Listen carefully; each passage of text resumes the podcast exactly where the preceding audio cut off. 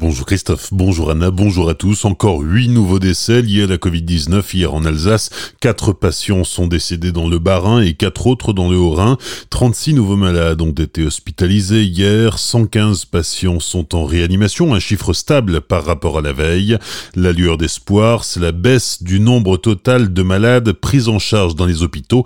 Ils étaient 772 lundi et 743 hier.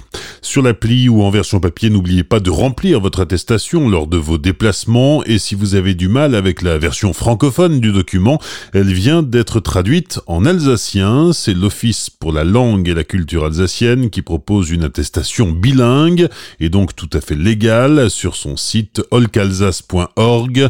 Il y a même deux versions du document, barinoise et orinoise. L'Olca appelle les Alsaciens à utiliser ces versions bilingues pour justifier leur déplacement. Les trains de Noël sont ouverts à la réservation. Il faudra encore remplir son attestation après le 1er décembre pour se déplacer, mais il sera possible de voyager pour fêter Noël en famille. Concernant les bars et restaurants, leur réouverture n'est toujours pas d'actualité. Malgré un respect strict des protocoles sanitaires en place, les salles de spectacle ont dû à nouveau fermer leurs portes au public avec le reconfinement.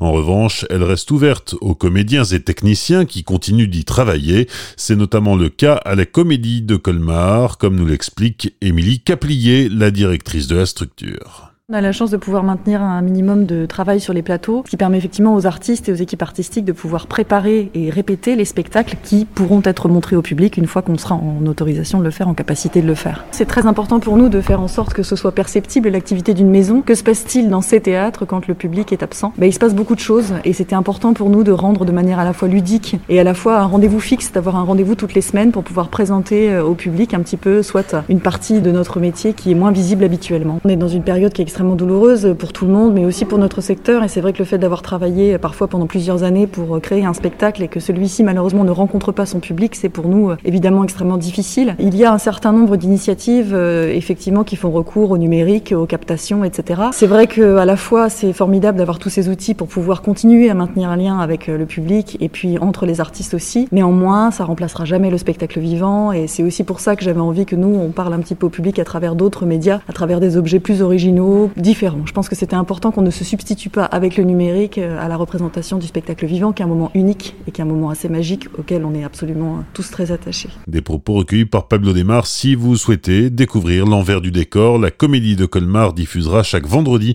une vidéo sur ses réseaux sociaux.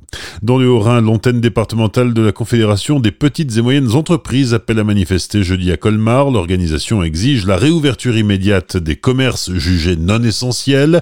Les associations de commerçants de Colmar et Alkirch adhèrent aux revendications et plusieurs élus ont manifesté leur soutien à la CPME.